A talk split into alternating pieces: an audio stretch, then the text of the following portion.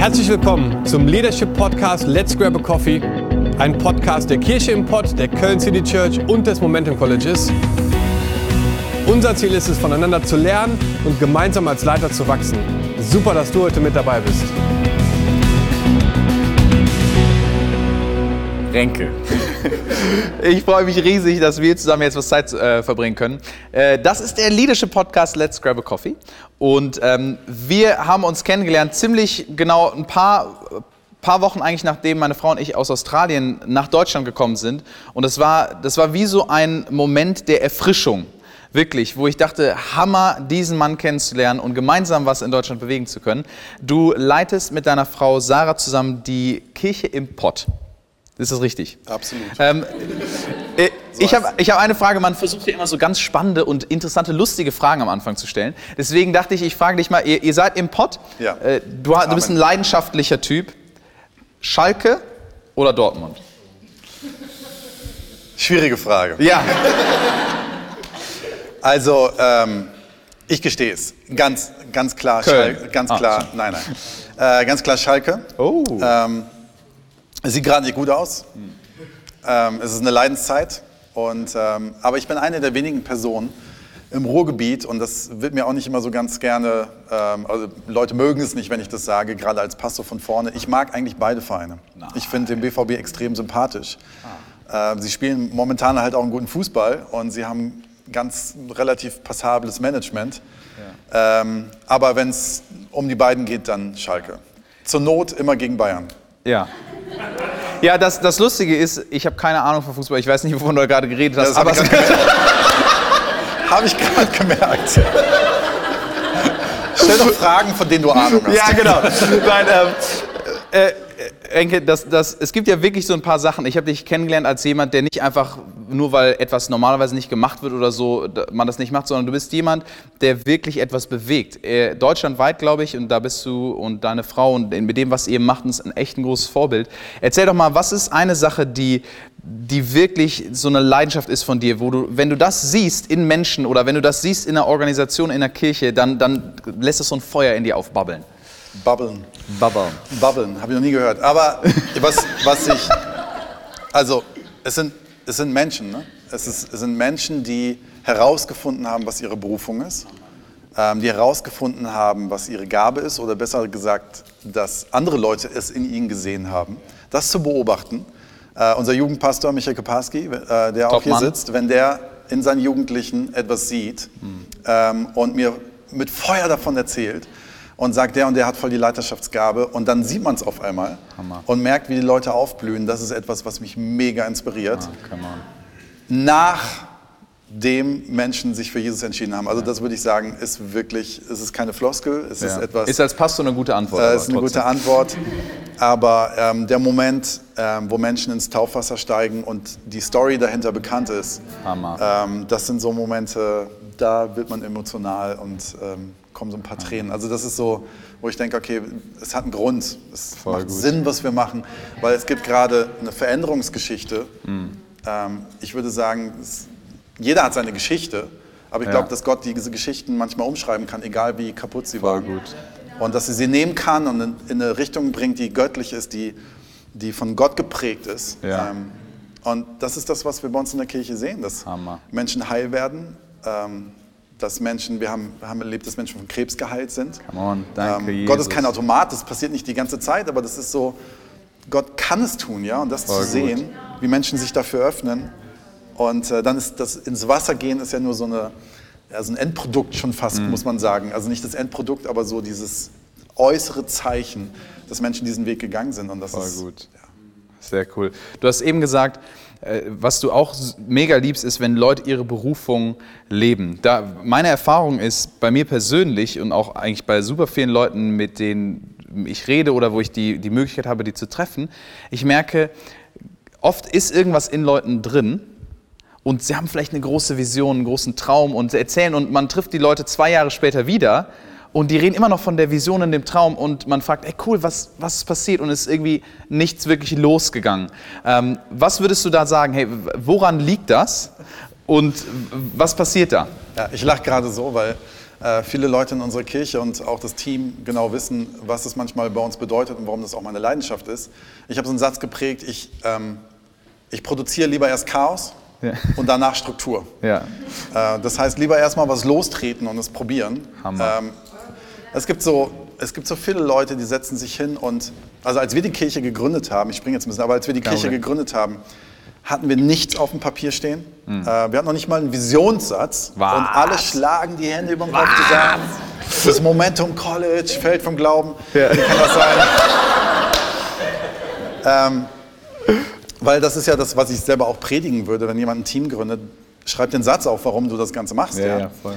Aber ich mag es erstmal gerne, ein Risiko einzugehen und zu sagen, hey, lass mal was lostrampeln, lass mal Mega. einfach machen. Voll gut. Und dann können wir immer noch drüber nachdenken. Weil es gibt so viele Menschen, gerade in Deutschland, wir schreiben alles Mögliche auf. Wir haben tausend Strukturpapiere und Visionspapiere Mhm. und alles Mögliche. Ähm, so, und dann irgendwie geht die Leidenschaft auf dem Weg verloren und es ist immer noch kein Leben produziert. Ja. Ich mag es umgekehrt lieber. Sehr gut. Ähm, ist auch manchmal anstrengend. Ah, voll. Ähm, aber es ist ja auch ein bisschen das, was wir jetzt hier gerade machen. Wir starten gerade einen Leiterschaftspodcast Und haben in keine. Ahnung. Und haben keine Ahnung. wir sitzen hier und haben tolle Leute im Kreis und eine tolle Gemeinschaft und reden einfach und gucken mal, was daraus entsteht. Und ich glaube, Ja. es wird was daraus entstehen. Absolut. Ähm, aber wie viele Leute habe ich schon gehört, die darüber geredet haben, lass mal einen Leiterschaftspodcast machen. Ja. Und ich selber ja auch, aber irgendwann muss man es auch mal machen. Voll gut. Und ich glaube, das ist etwas, man spricht ja ein bisschen davon, das ist jetzt sehr klischeehaft, aber in Deutschland ähm, sind Pioniere eine Zeit lang wirklich aus dem Land getrieben worden. Also sie sind nach Amerika gegangen, nach Australien gegangen, ähm, weil wir halt sehr sicherheitsbedürftig sind und sehr, wir wollen Sicherheit haben und ähm, sind wenig Risiken eingegangen. Und ich glaube, dass es wieder dran ist, dass wir mutiger werden, Ja. ähm, dass wir Dinge tun und sagen, okay, wir haben es noch nicht 100% durchdacht ähm, und machen es trotzdem. Und Voll gut. aus meiner Sicht gibt es drei Gründe, warum Menschen kein Risiko eingehen. Klingt gut. Ähm, das erste ist, weil sie sicher sein wollen. Also ich will es in der Hand behalten, Ja. weil dann, wenn ich ein Risiko eingehe, dann habe ich es nicht mehr in der Hand. Ja? Ja, absolut. Äh, Das, was wir gerade als Kirche dieses Jahr machen, wir haben das Wort fearless über das Jahr gestellt. So gut. Weil wir merken, so was brauchen wir. Gott spricht uns das zu. Weil wir gehen gerade Schritte, da haben wir keine Ahnung von. Wir gründen gerade in Gelsenkirchen und in Dortmund eine Kirche ähm, und bauen dann neue Locations auf. Wir haben aber keine Ahnung. Wir machen es einfach. Fearless, ja. Ja, sehr gut. Wenn es um mich gehen würde, um meine Sicherheit, um mein, okay, ich will nachts schlafen, wenn ich aufwach, vor nichts Angst haben, dann dürfte ich es nicht machen. Ja. Ähm, so das Sicherheitsgefühl hält uns ähm, ab. Dann das, ich fühle mich gerade nicht so. Das ist, wie oft hört man Voll. das? Ja, warum sitzt du die ganze Zeit auf dem Sofa rum? Ja, ich fühle mich gerade nicht so. Ja. Ich fühle mich gerade mehr so nach Sofa sitzen, ne? oder ich fühle mich gerade mehr so, Ich nee, auch, lass mal übrigens. nicht so viel Stress machen. Ähm, so, wenn wir aber aus Gefühl äh, äh, Reich Gottes bauen, da kommen wir nicht weit, weil mein Gefühl. Ja. kann mich ziemlich täuschen. Voll. Das ist nämlich morgens anders als abends. Und ähm, das dritte war auch gut, ich habe es aber vergessen. ähm, es war Sicherheit, es war das Gefühl und ähm, das dritte war irgendwas anderes. Aber egal. Was ich glaube, ist, dass es gut ist, dass wir, ähm, dass wenn wir Risiken eingehen und wenn wir mutig sind, dass wir einfach sagen, okay, wir gehen nicht nach meinem Sicherheitsgefühl, nicht nach meinem Gefühl. Ja. Ich gehe nach dem, was Gott mir sagt. Hammer. Und ich finde, Glaubensschritte können kalkuliert sein. Und zwar die Kalkulation ist die Glaubenskalkulation. Wenn Gott mir etwas sagt, ist die Rechnung sehr klar. Also sie ist sehr im Ja. Plus, weil Gott es mir gesagt hat. Voll gut.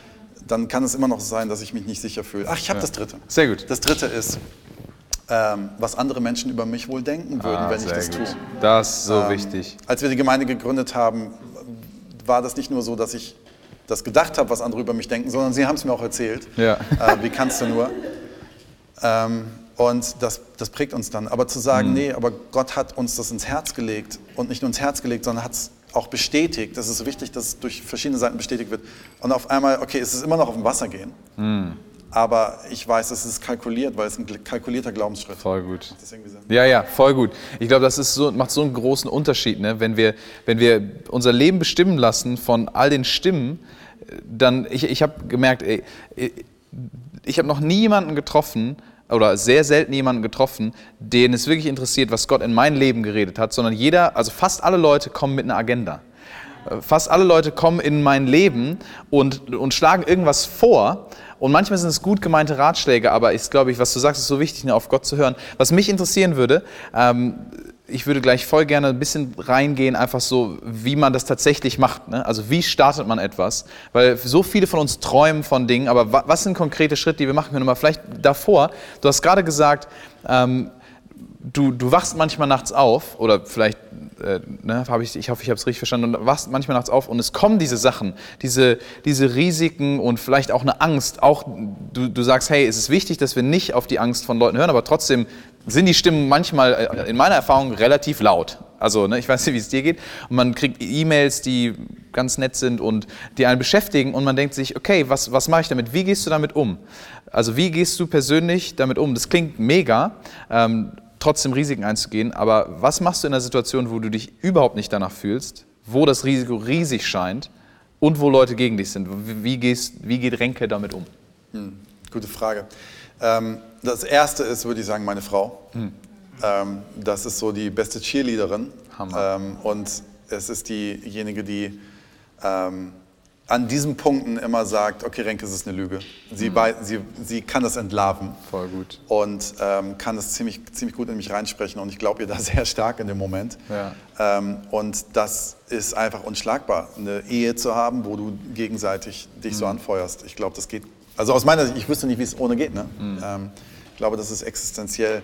So, das ist das eine. Und das zweite ist, Menschen um mich herum zu haben. Ich, hab, ähm, ich weiß noch, als, bevor wir diese Gemeinde gegründet haben, habe ich einen Freund gesagt, hey, könntest du dir vorstellen, dass du so jemand bist, der wie bei Mose die Arme hochhält, Hammer. dann wenn die Arme schlapp werden. Ne? Ja. Ich fühle mich jetzt nicht als Mose, aber ich fühle mich als jemand, der von Gott berufen ist, etwas zu tun und das Gefühl hat, ich werde wahrscheinlich auch mal in Durststrecken meine Arme hochhalten mm. müssen, wo ich es nicht kann. Voll gut.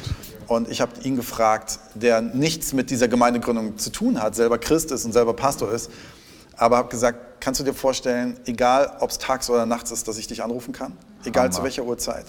Ähm, dass ich vorbeikommen kann und dass ich dich zutexten kann ähm, und ich schon denke, vielleicht dann, ich nerv dich damit. Und er hat gesagt, wow. du darfst alles das. Hammer. Und das ist eben das, was ich jedem raten würde, ist, ähm, umgib dich mit Menschen, die deine Cheerleader sind und mhm. such sie selber aus und sag ihnen, hey, ähm, glaubst du jetzt an meine Berufung? Ja, ich glaube an deine Berufung. Okay, könntest du der Cheerleader sein an den Momenten, wo ich selber nicht dran glaube? Voll gut. Und wow. die erinnern mich dran und ja, helfen mir dabei. Ne? Und ich glaube, das ist extrem wichtig. Und ich glaube, das ist ja auch ein Grund, warum wir Kirche bauen. Menschen denken manchmal, sie könnten am Strand irgendwie viel besser Gott begegnen. Ja, das kann vielleicht sein, in dem Moment tue ich auch, ja. am Strand gut Gott begegnen. Aber der Strand, der begleitet dich nicht durch Krisen. Ja, ähm, gut. Der ist vielleicht wow. nett, aber der ist nicht da und der spricht dir nicht zu in den Momenten, wo du zu Hause sitzt und die Krise hast. Ja. Deswegen brauchen wir Kirche, deswegen brauchen wir Menschen, die um uns herum sind und mich mein Leben lang begleiten ja. durch Höhen und Tiefen. Hammer.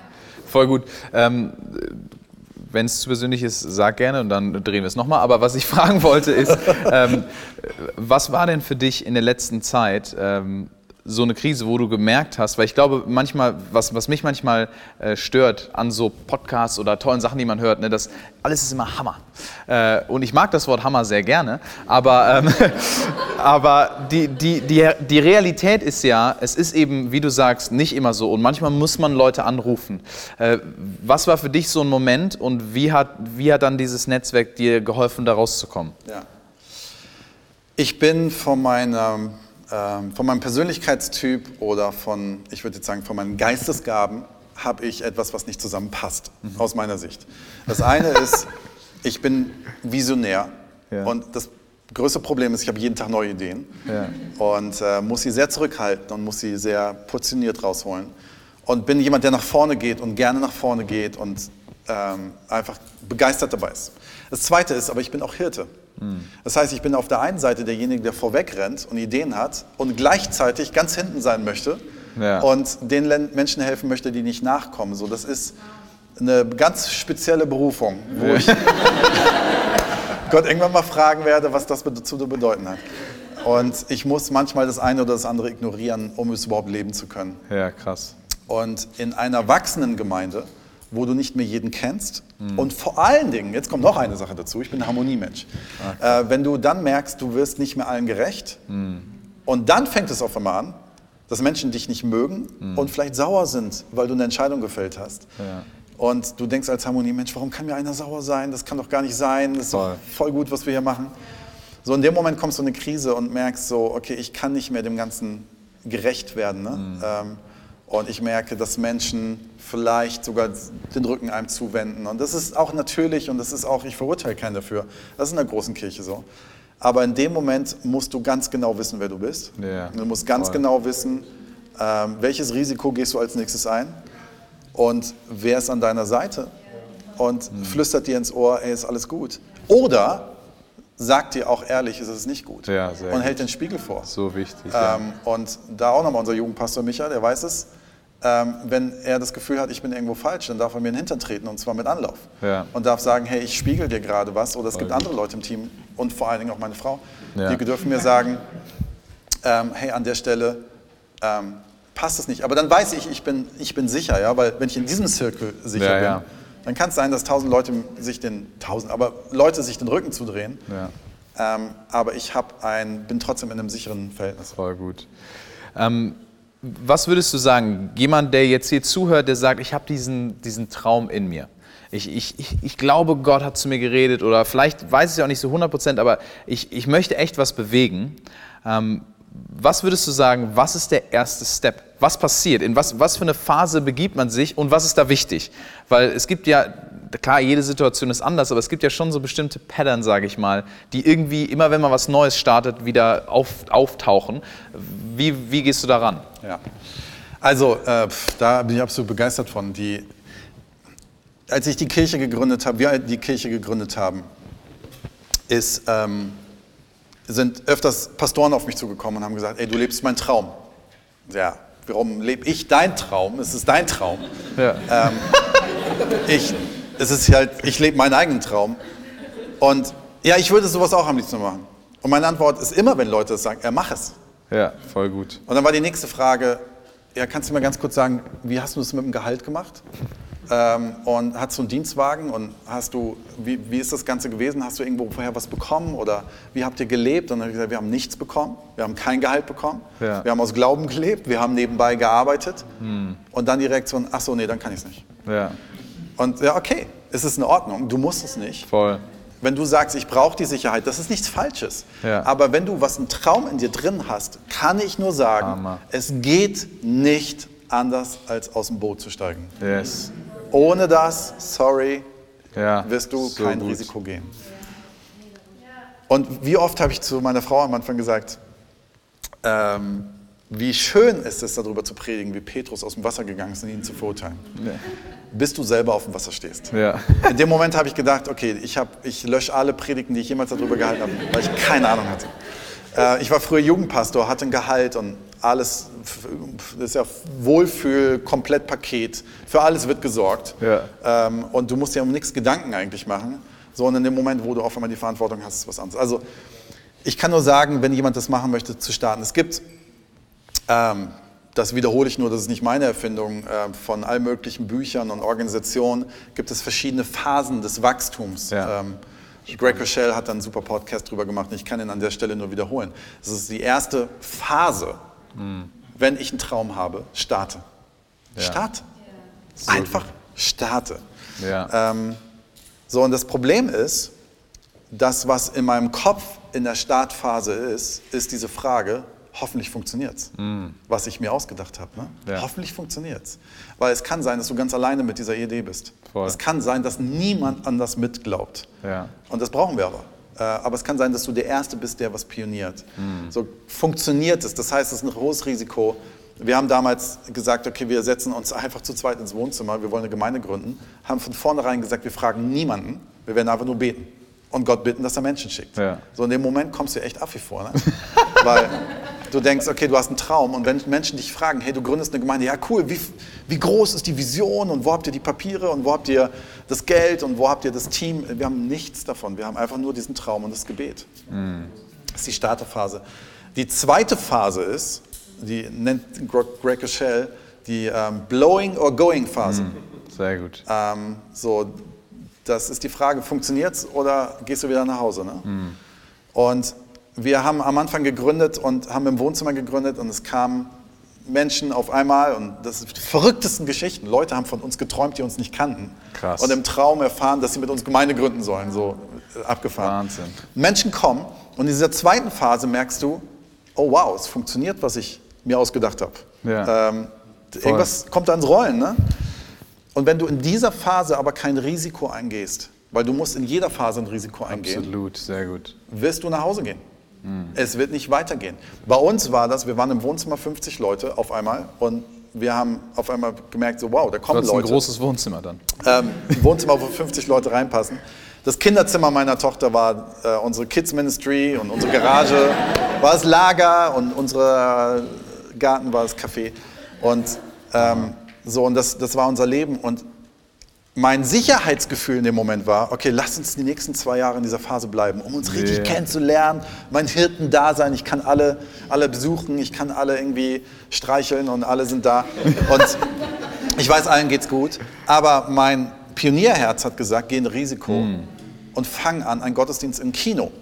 In einem Kino, wo 200 Menschen reinpassen, mit 40 oder 45 oder 50 Leuten zu sitzen, heißt, du besetzt die ersten drei Reihen Ja. und hast das Gefühl, du wirst dich lächerlich machen. Krass. Und das war meine Angst. Die Nacht davor waren das die Stimmen in meinem Kopf. Voll.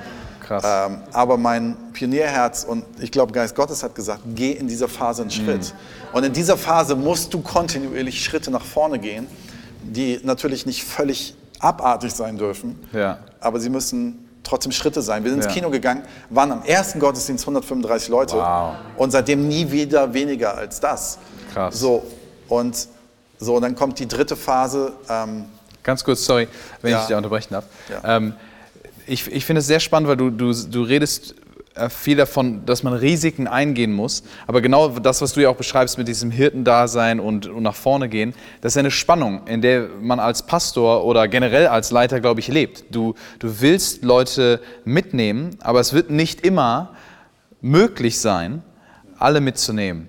Und ich glaube, das, das ist vielleicht interessant. Also mich würde das interessieren, weil das was ist, wo wir als Leiter, glaube ich, fast täglich äh, Überlegungen treffen müssen. Ne? Wenn ich das jetzt mache, ich weiß, äh, Tante Ruth in der vierten Reihe, da hinten rechts, wird das nicht so schön finden. Ne?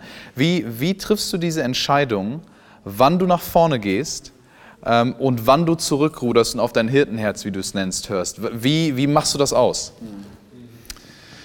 Ähm, es ist ein Kampf jedes Mal, hin und her.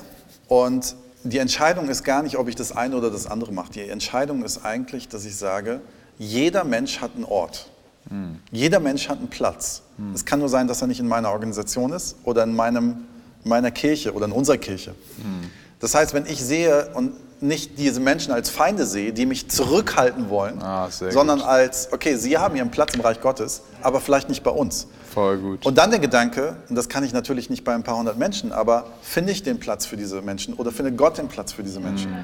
Ähm, es kann sein, dass ich vielleicht sogar Menschen aus Leiterschaft rausnehme. Was? Wie schnell setze ich Leute in Leiterschaft rein? Aber wie schwer ist es, Leute wieder aus Leiterschaft rauszunehmen? Voll. Aber nicht mit dem Gedanken dann zu sagen, okay, ich nehme den raus und park den irgendwo. Das ist ja kein Objekt, es ist ein Mensch, ja? Ja, voll. Sondern sag, überleg mir, okay, wo ist denn der beste Platz für diese Person? Richtig gut. Das ist ein komplett anderes Mindset. Und dann, Ja. wenn ich dann sehe, jemand geht aus unserer Kirche raus und geht in eine andere Kirche rein und erzählt mir mit leuchtenden Augen, ey, ich habe einen viel besseren Ort gefunden. Ah, Hammer. Kann ich mit zwei Augen dran gehen und sagen, ey, es gibt keinen besseren Ort als meine Kirche. Oder kann sagen, ey, weißt du was, diese Person hat gerade gewonnen. Wie cool Sehr ist cool. das denn? Und mein Hirtenherz bekommt ein anderes, also bekommt an diesem, an diesem Platz eine Befriedigung sozusagen. Hey, für die Person ist gesorgt. Voll ist gut. doch egal, uns gehört doch keiner. Uns gehört kein Mensch. Ja. Die können, ist doch gut, wenn sie woanders einen Voll Platz gut. finden. Ne? Mega. So, das ist brillant. Das hilft, glaube ich, total, ne, zu entspannen, auch als Leiter. Nicht zu denken, ich muss die Kontrolle haben und zu versuchen, alle Leute dazu zu bringen, das zu machen, was wir wollen, sondern, hey, es ist Gottes Kirche, er baut seine Kirche, voll gut. Ähm, du hast über diese ersten zwei Phasen geredet und oft ist es ja auch so, man muss dranbleiben, man muss durchpushen, aber am Anfang gibt es auch manchmal dieses Excitement, ne? diese, wow, es ist was Neues und es startet und es kommen vielleicht auch Leute und das Thema, worüber manchmal auch Leute ja nicht drüber reden wollen, ne? man startet eine neue Kirche, die hip und cool ist und dann kommen erstmal auch viele Leute aus anderen Gemeinden und man denkt, ich will gar nicht, dass sie kommen, aber was, was macht man da? Das heißt, es ist diese Excitement-Phase und dann plötzlich ähm, merkt man, oh, jetzt, jetzt wird es ein bisschen Alltag, sage ich mal, es wird normaler, was passiert dann? Gibt es da eine nächste Phase? Was ist da wichtig als Leiter? Ich kam nicht altersmäßig, aber so in die Midlife Crisis an dieser Stelle. Ach, krass. Die, der Punkt, wenn du auf einmal dieses, ich selber ja, dieses, wow, es kommen Menschen. Wie cool. Ich muss brillant sein. Ja, ja. Das ist der Mensch. Wobei man sagen muss, das sage ich gerne mit Stephen Furtick, umso größer deine Kirche wird, umso mehr weißt du, dass du es nicht bist. Ja, das stimmt. Weil du einfach den Laden nicht mehr in der Hand hast, sondern der Geist Gottes. Ja, voll gut. Ähm, du bist auf einmal in einer Phase, was für einen Gründer echt hart ist. Mhm. Weil wir sind Rebellen in unserem Herzen. Mhm. Und auf einmal befinde ich mich in einer Phase, also das ist so diese Dranbleiben-Phase ist, wow, es funktioniert, aber ich bin komplett überfordert. Ja. Wow, es funktioniert, aber es ist viel zu viel. Ja. Es, also wir waren in so einer Phase, wir sind von einem Kino ins andere umgezogen. Es war nicht das bessere Kino, es war ein Kino, wo ich nicht so gerne war. Es kamen aber trotzdem viele Leute. Es war aber kein Wachstum mehr da. Es waren einfach viele Menschen da, die gefüttert werden wollten, also die irgendwie ihren Platz brauchen. Ja. Aber eigentlich hatten wir überhaupt keine Struktur dafür. Und jetzt sag mal einem unstrukturierten Rebellen, der soll Strukturen bauen. Ja. Und an der Stelle ist es extrem wichtig, egal ob ich ein Business starte oder egal ob ich eine Kirche starte oder ob ich ein Team starte. Ich muss irgendwann an den Punkt kommen und sagen, okay, ich hatte Bock, etwas zu starten. Jetzt muss es aber in eine Form kommen, wo es strukturiert wird und Systeme braucht. Und da ich nicht der Systembauer bin, muss ich Menschen um mich herum bauen, Sehr gut. die Systeme bauen und ich muss es zulassen. Ja, Ich voll gut. muss zulassen, dass auf einmal Menschen anfangen, Systeme zu bauen, wo ich auch drin lebe. Ja. Und das ist eine Herausforderung. Aber ich glaube, in der Phase ist es extrem wichtig, dass ich andere Menschen freisetze, Krass, ja. machen zu dürfen. Sehr gut. Weil wenn ich nach mir gehe, wird die, das, dann bin ich der Flaschenhals. Da passiert ja, nichts. Ne? Sehr gut. Ähm, ich meine, was ich total spannend finde, man, man könnte sagen, Kirche im Pott, was da passiert. Wir waren beim Visionssonntag äh, da bei euch. Ihr startet zwei neue Standorte. Ihr startet äh, mit einem College bei euch. Ich weiß nicht, was für ein College sein soll, aber es soll, glaube ich, ziemlich gut sein. Und, äh, und es, es passiert, ja, ich bin ziemlich sicher. Ähm, und äh, äh, Sachen passieren und, und es läuft irgendwann. Ähm, was ich einfach zum Abschluss super spannend fände, erstmal vielen Dank für das, was ihr aufgebaut habt und andere da, dazu mit inspirieren. Was würdest du denn sagen, einfach so zusammengefasst? Wenn jetzt hier jemand zuhört oder hier jemand ist, der sagt, boah, ja, ich habe eben diesen Traum und ich möchte was machen. Ich, ich möchte eigentlich, aber es gibt Dinge, die mich zurückhalten. Ich habe das Gefühl, ich habe nicht die Ressourcen oder was auch immer für, für Sachen kommen. Was würdest du dieser Person sagen, wenn du jetzt die Möglichkeit hast, Deutschland zu sagen, äh, was sie machen können, um was loszutreten? Deine letzten Worte. Meine letzten Worte, damit Menschen was losreißen können. Yes. Was will ich Ihnen sagen? Ich will Ihnen sagen, ähm, schau als allererstes, was Gott in dein Leben reingelegt hat. Weil der Punkt ist ja oft, dass wir, wir ähm, sehen etwas in uns und sagen, ähm, es hat aber keinen Wert. Also wir vergleichen uns. so, meinetwegen, da ist jemand, der kann richtig gut verkaufen oder meinetwegen, da ist jemand, der kann äh, richtig gut malen oder da kann jemand was auch immer. Meinetwegen, da hat jemand richtig viel Geld. Ja. Ähm, oder es hat jemand etwas ganz Kleines. Es ist egal, ob groß oder klein. Sehe das, was du hast, nicht als normal an, Voll sondern es an, als Gott es dir gegeben hat, um aus deinem Normal etwas Übernatürliches zu tun. Oh, gut. So, das heißt, So wenn ich das schön. sehe, was in meiner Hand ist, das ist immer dieser Spruch, den, den Brian Houston sagt, ähm, schau, was in deiner Hand ist und nutze das, um zu erfüllen, was für ein Traum in deinem Herzen ist. Wow. Ähm, das heißt, wenn ich, wenn ich etwas habe und sage, ich kann doch nur schöne Bilder malen, wie soll ich denn da Kirche bauen? Dann frag mal der Leiter, der hat garantiert eine Idee damit. Sehr gut. Und vor allen Dingen sag's Gott und sag, setze es ein und geh ein Risiko. Sehr Was gut. ist das Risiko bei jemandem, der ein Bild malt? Er nimmt dieses Bild, was vielleicht für ihn sehr verletzlich ist, weil es was Persönliches ist, weil es so ein. Baby ist, es ist ein Kunststück und zeigt es jemand anderen. Oder Songwriter, das ist das Klassischste. Ja. Jemand schreibt einen Song und die Ist meisten ja, Song ich bin der Song. ja, genau, genau. Das ist so, das kommt aus so persönlichen Sachen raus Mhm. und das will ein Songwriter will jemand anders nicht zeigen, weil es so persönlich ist Mhm, und verletzlich ist. Aber zu sagen, geh doch mal diesen Schritt. Und wenn es nicht fertig ist, dieser Song, vielleicht schreibt ihn jemand anders fertig Hammer. Wow. und Sehr ermutigt gut. dich. Letztendlich auf den Kern gebracht. Mach es, geh raus Sehr gut. damit. Sprich mit deinem Leiter, ähm, such dir Menschen und geh zu Gott und sag, okay, was willst du mit dem Normalen, was in meiner Hand ist? Voll gut. Du hast irgendwas Übernatürliches damit vor. Was ist es, ne? Ja. Renke, ich danke dir. Ich liebe es, dass wir gemeinsam in Deutschland was machen können. Ihr inspiriert uns. Es macht riesig Spaß und ähm, ich freue mich auf das, was noch kommt. Vielen, vielen Dank. Es ehrt uns wirklich sehr, dass du dir die Zeit genommen hast, dabei zu sein, um als Leiter zu wachsen. Wenn dir gefallen hat, was du heute gehört und gesehen hast, freuen wir uns total, wenn du unseren Podcast auf Social Media teilst, damit noch mehr Leiter in Deutschland dadurch ermutigt werden können. Gerne darfst du auch unseren Podcast bewerten, kommentieren und auch abonnieren, sodass du auf keinen Fall die nächste Folge verpasst. Und jetzt geht es eigentlich erst wirklich los. Lasst uns positiven Einfluss nehmen, indem wir das Gelernte auch umsetzen. Bis zum nächsten Mal bei Let's Grab a Coffee.